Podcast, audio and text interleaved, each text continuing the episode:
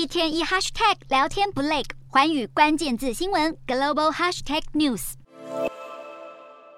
乌俄情势严峻，俄罗斯要试射核武的消息越演越烈。没想到，中国驻乌克兰大使馆在十九号凌晨突然发布了撤侨指南，间接证实了当前局面极度紧张。中方的撤侨指南里写着，大使馆会在基辅、敖德萨跟利维夫三个城市安排免费大巴，供中国侨民搭乘到乌克兰境外，再从其他国家坐飞机回国。大使馆还呼吁想要自行撤离的民众准备好汽车、汽油。至于那些还不打算离开乌克兰的人，也建议提前办好入境其他国家的签证。中方也发布了二维码供自行撤离的民众填写，以便向乌克兰周边国家使馆通报，要提供便利通关等必要协助。先前美方情资已经表示，俄罗斯代号“雷霆”的核武演习很可能在这几天就要登场，到时可能会试射核武飞弹。根据新战略武器裁减条约，俄罗斯在试射此类飞弹前有义务要进行通知，但美方目前还没收到相关讯息。虽然俄罗斯这场“雷霆”军演是例行性演习，而且西方声称有信心能分辨普丁究竟是在演习，还是真的要实现核武威胁，但是时间点太过敏感。各界现在都绷紧神经，观察动态。